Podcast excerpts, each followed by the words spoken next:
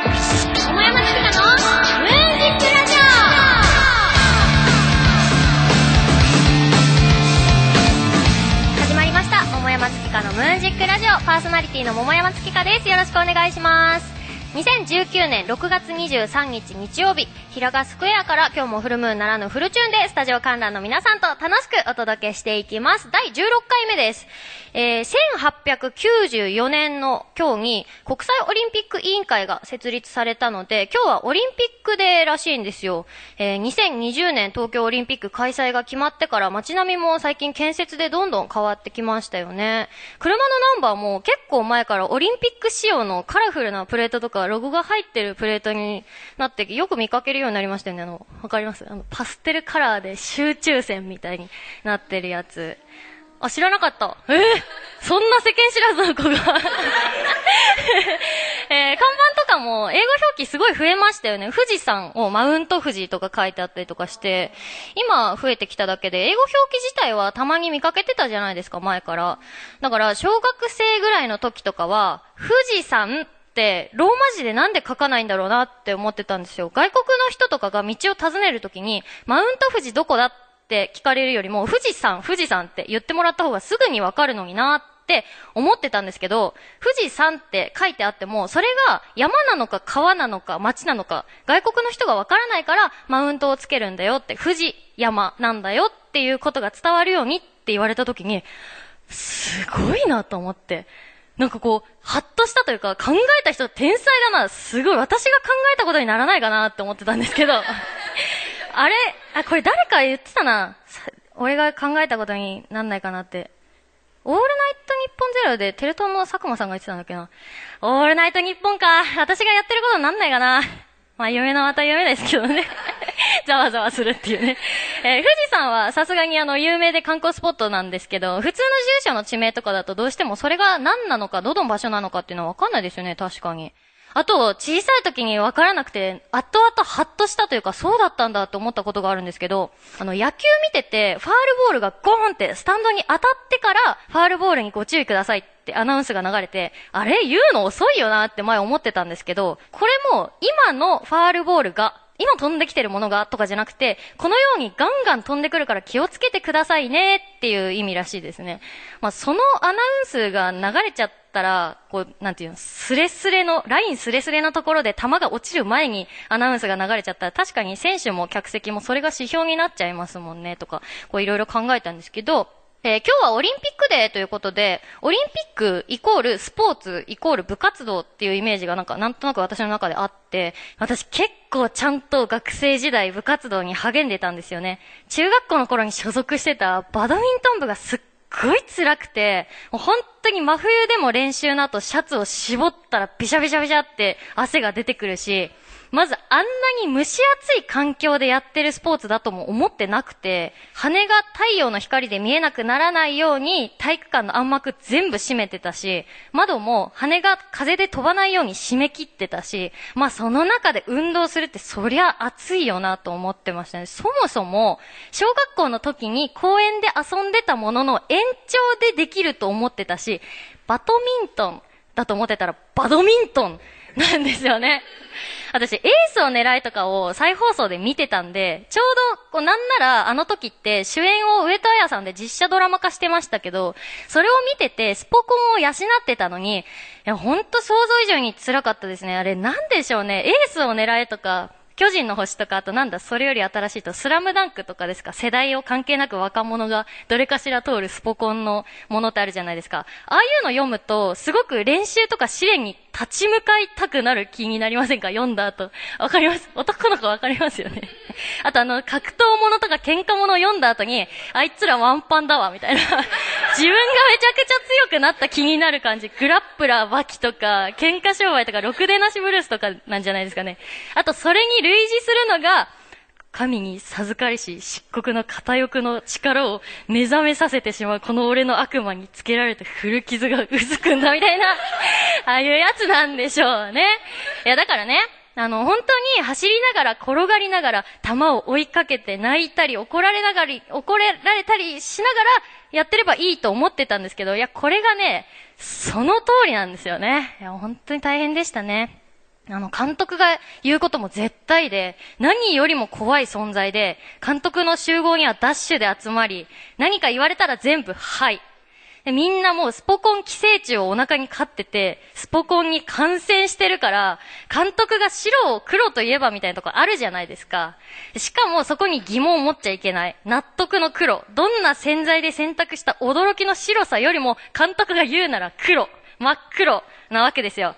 でね、ある時、10分間走を体育館でしてたんですよ。10分間って言っても10分じゃないんですよ。10分走ったらタイマーが鳴って、次は逆回り。で、タイマーが鳴って、また逆回りってこう繰り返していくんですけど、その最中に監督が自分の前のやつを抜け、それを繰り返していったら一番になれるから、自分が先頭になるまで諦めるなよって言われて、はいって。みんなでガーって走ってる。必死ですよ。一人目、同級生頑張って抜く。二人目、レギュラー争いにも参加してくる経験者ルーキー。で、何回かこう、チェイスを繰り返して抜く。三人目ってやっていくうちに、もう気が遠くなってきて、みんなの限界がさらに限界を上回ってきたところで終わるんですけど、みんな気づかないんですよ。体育館でぐるぐるしてるから、絶対自分は先頭にならないっていうことを。でもこれって、引退してしばらくするまで気づかなかったんですよ。もう本当にこう集中す、集中してたから。それ、もうハッとした出来事ですね。 それこそ後々。ということで、えー前回は桜美香ちゃん、空川芽衣ちゃんがゲストに来てくれました。えーマルチプレイヤーすぎて私もうどこから手をつけていいかわからなかった美香ちゃん。本当にあの質問しても全部です。何でもですみたいな感じですごい、もう本当にすごい子でしたね。えーあと、グループを抜けてソロ活動が初めてこれから始まりますっていう空川ちゃんとかね、あの、活動に対する前向きな気持ちとモチベーションがいいバランスで二人ともバラバラだったので、すごく興味深い回ではあったんですけど、えーテーマメールにもなった、本当の意味での破天荒エピソードのようなお二人の活動内容が聞けた内容となりました。さて、桃山月花のムーンジックラジオでは、あなたからのお便りを募集しております。市川うらら FM、桃山月花のムーンジックラジオのメールフォーム、または、ローマ字で桃山月花 at yahoo.co.jp、月花の2は tsu で、ローマ字、桃山月花 at yahoo.co.jp、ツイッターをお持ちの方は、ハッシュタグ、カタカナでムーラジとつけて投稿してください。お待ちしております。この後は素敵なゲストさんの登場です。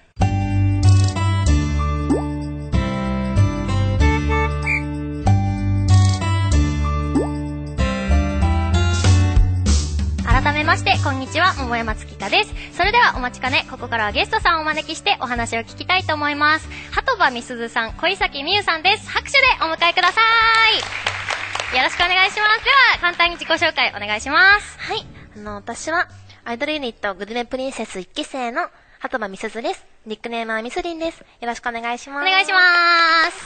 そして、はい、皆さん、こんにちは。私、小崎美優と申します。普段は舞台役者として活動しております。気軽に美優ちゃんって呼んでください。今日はよろしくお願いしまおす。願いします。ミスリンとみゆちゃんはい。と呼びますね。お願いします。すごい、なんか対照的な二人だね。対照的ですうんなかんかこう、ふわーっとお願いしますって感じのミスリンと、すごいなんか営業慣れしてるみたいな喋り するよね。みゆちゃん、なんか。ごいもう本当はい、どうもーって入ってきそうな。芸人さんみたいなうん。元気なんで。初めてね、見えない。ラ初ジオがめてです、本当あ、に。ラジオね。うんうん、見えない見えない。 すごいへー。じゃあ、ライブ活動を主にしてるはいミスリンと、はい舞台を主にしてるみゆちゃん。はい。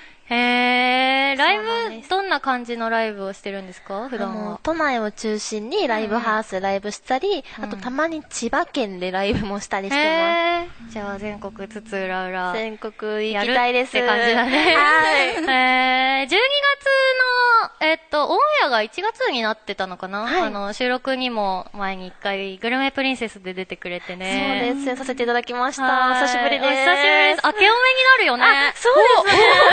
今更今更ですけど、今年もよろしくお 願いしねライブのま会場では何回かお会いしたけど、あこんなちゃんと話すのもあんまりね、ラジオじゃないと。す。そうですね。ないからね。まる今日は嬉しかったです。わあ、よかったです。いろいろ近況聞かせてくあださい。ぜひお願いします。ね、みゆちゃんが舞台が多い、お芝居をずっとやってるの。そうなんです。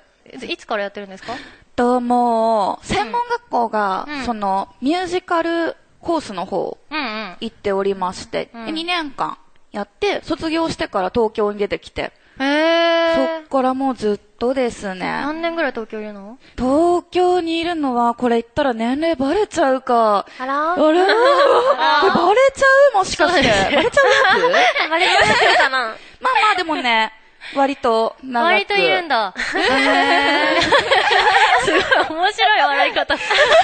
やばい。へえ、そうなんだ。はい。で、ずっとお芝居やってるんだね。なん、ミュージカルを急に習おうって思うってすごいねい。や、私も小学校の頃から実はずっと舞台やりたくってへ。え。それでもう自分でお金貯めて貯めて、うんうん学費貯めて。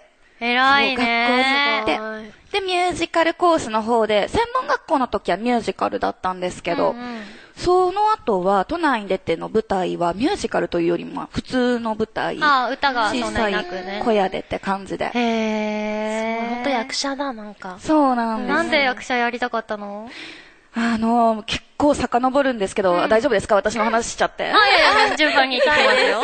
なんか、えー多分みんなご存知だと思うんですけど、ん小学校の頃に夏休みぐらいにやってた大好きつつごとか昼ドラはいはいはいはい。キッズオーとかめちゃくちゃ見てたおーおーでめっちゃめっちゃ言ってくれる、うん嬉しい。あれを見てて、はいはい。そうなんか、椅子蹴っ飛ばしたくなったんだ。え、違う しないそんなこと。キッズ王のやつ確かに そのイメージありますね。そう、なんか、うん。五つ子ちゃんとか、うんなんか、普通に小学生ってか大人でも見てても、うわ、面白いって見てるだけなんだろうけど、私は小学生ながらに、それを見てて、なんか子役の子たちがこんだけ大人を魅了できるのはすごいって、世界に引き込めるってすごいって、はいはいはいはいすごく私は元気をもらって、それそれでなんか私も、これだけの力をみんなに与えたい。うんうん。役者になりたいって思って、小学校の時、本当にだからずっとそれからその気持ちがぶれずに、すごいね。でへもえ。本当役者人生で。あと、のさ、えっと、芦田愛菜ちゃんのマザーってドラマ見てましたああ、私見てないです。なんかね、愛菜ちゃんともう一人子役の女の子、あ、マザーじゃないや。ごめんなさい。間違えた。なんだっけな。え、ま明日ママがいないか。で、あの、子役が、まなちゃんともう一人女の子がいて、ちょっと名前今、ど忘れしちゃった。後で調べ よう。の子が、その、まなちゃんに憧れて、うん子役の女優さんになりたいって思って、オーディションを受けて、受かったのがその、まなちゃんの相手役の、すごいになったっていうのを思い出しなんたか。それ絶対嬉しいですよね。まさだか、。から憧れるってやっぱ、一個、第一歩目の動機になるし、それでね、こうやって夢を叶えて、ラジオにも出ていただいて、そうですよね、本当に。近づいてるよ、夢に。近づいて る。今日近づいた。やっぱり芸人さんみたいなお芝居をするんですか芸人さんではない。ないので笑われちゃって る。え、コントもね、ちゃんとしたお芝居ですかあ、でもら。私大体振られる役がもうそういうあのバカっぽい役ばっかですね。ええー、羨ましい、ちょほっととそんれ。どアドリブで遊んでます、本番中も。でもこんなにさ、元気な子がさ、すっごい暗い子とか、いじめられっ子みたいな役やったら、すごい化けそうだね。私めちゃくちゃいじめたい、こういう子。ド S! なんかド S なんだよね、自分って言ってる人を。S じゃないんだ、自分って気づかせたいっていう願望がなんかあって。 怖いタイプ。怖い。なんかこう自称してるキャラって絶対その人の本質じゃないっていうああ、それは思います定ね。義が私の中であって。そうそう。なんか、だからすっごいキャピキャピの女子トークみたいなのみゆちゃんから聞いてみたいな。あいつかね。ああ、いいつつかか、私もしたい。したい。生きてる間にしたい。でもこんなに多分、ぐいぐいガンガン出てくれる子って、なんていうの、そうサービス精神が旺盛だから、いい女だと思うな、私 は。あ、褒められたいい女。ミスリーの話を聞こうかな。ああ、なんか、グループでは、あの、活動してるんだよね。でもこうやって一人で来てね。。そうなんですす。今日初の一人で。あ、そうなんだ、初なんだ。そうなんです。ピン。ピンです。だねへそうなんですなんか、心持ち違いますかグループにいるときと一人でいるときって。あ、なんかありますね。やっぱり、なんかリーダーだったので、んなんかみんながいると、みんなといると、なんか、あ、私しっかりしなきゃなっていうのがあったんですけうどん、一人だったら、なんかもう自由に、なんかやりたいなっていうのがありますね。しっかりしなきゃって思うよね。思ってました。ちょっと無理してるのもあったのかもしれないです。あー、いい 女いたね、ここに。本当は しっかりしてないんで全然。へーそうなんですよそうなんだなんか大変なこととかありますあなんかもう、グルメプリンセスが、うん私以外メンバーみんな卒業しちゃったんですよ。そうなんですよ。そうなのもう今私しかいないんです。うわ寂しいまさかの。すごいね。卒業ラッシュであんなにガンガンライブ入れてたのにね。そうなんですよ。月に10本とか。で、もまあ、メンバー入れ替わったりとか、団体とかして、 こう、新体制になっていくっていう過程で今、休止してるってことだよね。そうなんです。解散じゃないっ解てこと散じだゃよね。なくて、もう6月には多分再デビューできると思うので、えー、わー準楽備し中みですうんあね。りなんがとうございますか変わるのかなすごく。気持ち変わったりします新体制に向けて。あ、やっぱり、なんかもう衣装とかも全部変わるので、そうなんだ。そうなんです。結構、心機一転な気持ちでうんやっえてーいこ決うかな、まってるんですかもう、衣装。あ、衣装も決まってて、メンバーも一応決まってそて。うそうなんですよ。だから、楽し早くみ。今なんかすごいね。ね、カジュアルな、そう、元気っ子みたいなイメージだった、い前は。ありますよね。衣装とかも結構カジュアルで元気そうなやつ T だシっャたんでツ に、ジャ、ジャンパーみたいな感じだったよね。。アイラブご飯まあ、あとはなんか、アイラブお酒っていうパーカーだったんですけど、 へそうなんですーおよ。酒になったのアルコールプリンセスみたいな。なんか、あるか。いや、グルメプリンセスでご飯だった のに、アルコールになるなんか面白ないんね。か、私だけがお酒担当で、へー他の子はお肉とか納豆とかいたんですけど、あー私はお酒を担当して、みたいな。へー 感じになりましたで、また変わるの、担当が。担当、あ、でもお酒は永遠私かなって思ってます。うーん。 まあ、リーダーだからね。ちょっとおいいね酒はゆで、ずじんお酒はもう譲れないなって感じです。へえ、え、6月にメンバーって言ったあ、そうです。6月に再デビュー。あ、そうなんだ。じゃあ、これ、収録今5月ですけど、はい。オンエアが6月だから、きっともう、お披露目してるかもしれないそうですね。その頃にはもう多分してますね。わあおー楽しみにしてますねありがとうございまおす。二人ありがとうございます。この後はお便りのコーナーです。まだまだ盛り上がっていきましょう。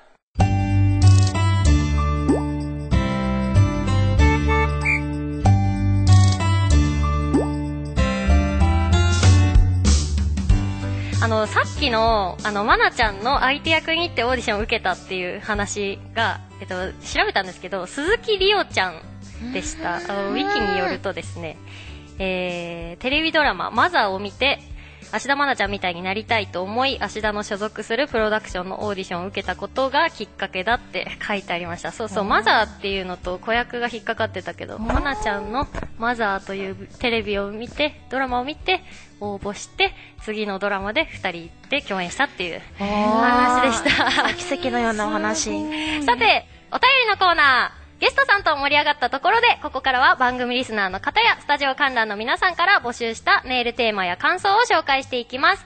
今日のメールテーマは部活動です。どんどん読んでいきましょう。えー、ラジオネーム、妖怪米滝さん。ゲストの皆さん、月香さん、こんにちは。こんにちは。こんにちは中学生の時、学校の校則で必ず何かの部活に入部しなくてはいけなかったので、やる気は全くなかったのですが、卓球部に所属していたのです。えー時期により、大会前に突然現れる部活が存在しており、体格がいいから相撲部や、長距離に向いてそうだから陸上部とか、極めつけは、海近いから泳ぎ得意だろうということ で、水泳部。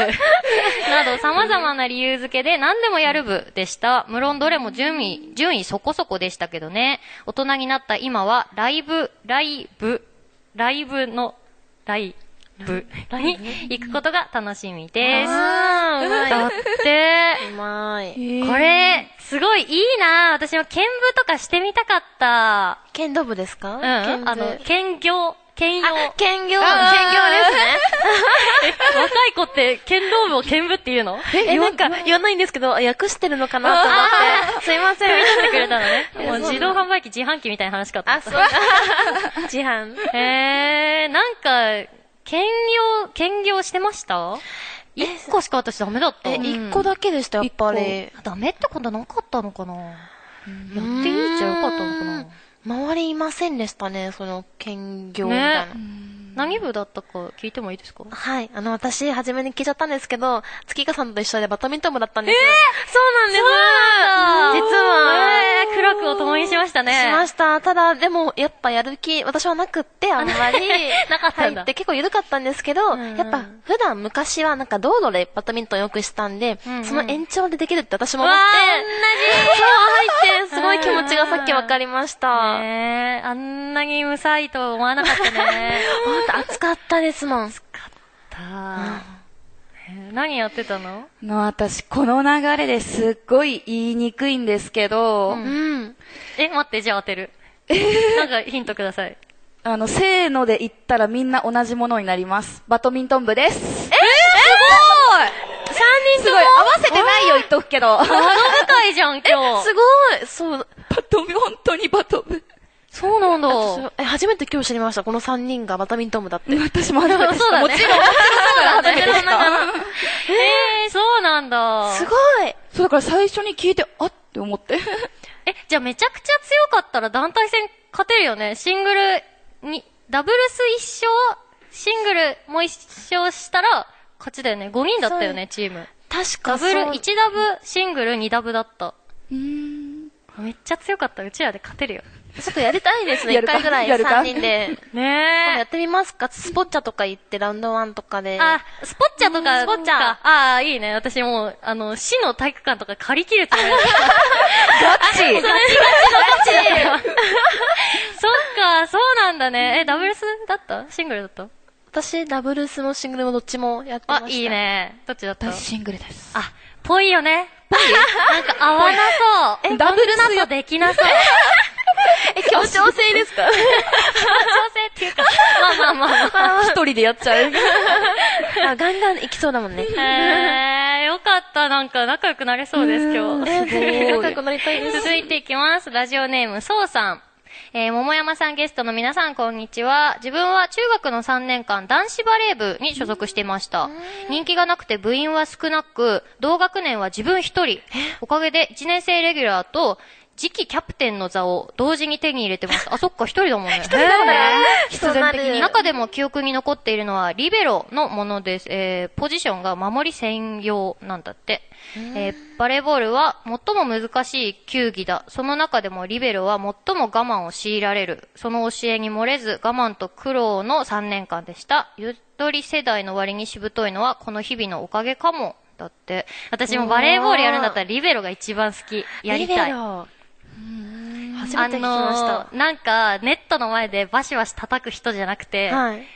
全部動いて、はい。。ぐるぐる転がりながらやる人だよね 転がりなが楽しら。へそう。で、あえ。の、身長もあんまり高めの人じゃなくて、はいもう、ちょろちょろ頑張って、ゴロゴロやる ちょろちょろがらが人。ら。えいいななんかほら、あの、なんだっけ、足の短い犬。あー。ミニチュアダックスミニチュアダックス。あ、コーギーもそうだ ね。なんあか、ーみたいなどっちも感じか可愛すごい頑張る。え、すごいやつ頑張 る。可愛いですね。もそうイれメージがはやりたい可愛全い。然違うって。違う、違うって言われちゃった。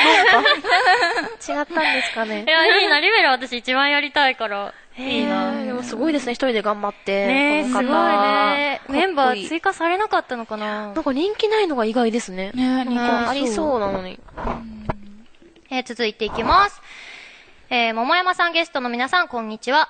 私はバ、えーハンドボール、ラグビー、ウェイト、ラリーなど、マイナースポーツをやっていました。メジャーどころと比べがちですが、マイナーだからダメとか、大きい、小さいじゃない。と、えー思考、視点が変われたと思います。皆さんは何かを経験して変われた、変化したことなどありますかラジオネーム、漆黒の犬、ボロ雑巾さん。なんかありますか変わった経験。すごいね。でもマイナースポーツばっかりだね。うんそうですね。知ってますか全部。ハンドボール、ハンドボールは知ってます。ラグビラグビーも知ってます。ー、ウェイト。え、わかんないです。ウェイトっ松なのて、すあれだよね、あの、大きいダンベルみたいなのを、うーん、ようにあー、しょって立ちながら持つやつですよね。多分それ、あ、へーやっぱそれですすね。ごいね。あすれ、ごい。なんていうんすご、すごいね、あれ。潰されちゃいそう。危ないですよね。なんか初心者がやったら。ねえなんて。でも、あれか、大きいやつに足踏まれないから、こう、高さがあるから、はい。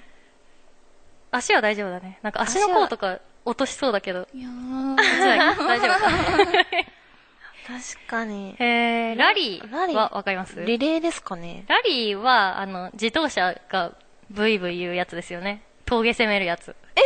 すごい、かっこいい。あの、イニシャル D みたいなやつですかああー、なんかそういうイメージだな、私も。こへーれをスポーツと捉えてなかった、恥ずかしながら。あ、確かに、スポーツとは思ってなかったかも、イニシャル D のやつ。 そう、イニシャル D が競技だという競 技イメージはない。うん。うモータースポあ、そうですよねあ。ーそう言われたらすごいそうだわ。なるほどーん。ね。買われたことだって、今変わりました。私も今買われ ました。なんだか。今ね。知識を得ました。えー、様々なお便りありがとうございます。ここでリクエスト曲流したいと思います。はい、小崎美優からお送りします、おいしくるメロンパンの色水です。はい、お聞きいただいたのは、おいしくるメロンパンで色水でした。ありがとうございます。そろそろエンディングのお時間となりました。今日のゲストは、鳩場みすずさん、小崎美優さんでした。今日の感想と告知があれば聞いてもいいですかはい、えっと、はたまみすずから言います。えっと、今日やっぱりあの、月香さんの MC 力にすごい救われました。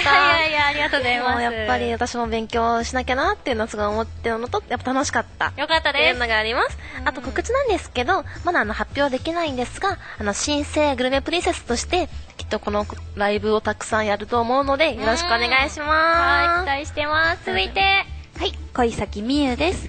えっと、今日ね、私初めてのラジオ出演だったんですけども、はい、なので本当にね、月香さんとお会いするのも初めてで、このスタジオも初めてで、すっごい楽しかったです。あよかったですなんかもう私一人でアホみたいな感じだったんですけどね、すいません、でも、そんなことなほかんとった楽しくて。 めっちゃ緊張するかなと思ったんですけど、思ったより素であーよかった笑って話せました。で、私もですね、今のところちょっと次の舞台まだ決まっておりませんが、今後も役者として活動していきますので、えー今後も見守ってくださったら嬉しいです。よろしくお願いします。はい、ありがとうございます。お二人ともツイッターやってますからね、後ではい繋がりましょうね。あぜひぜひとも。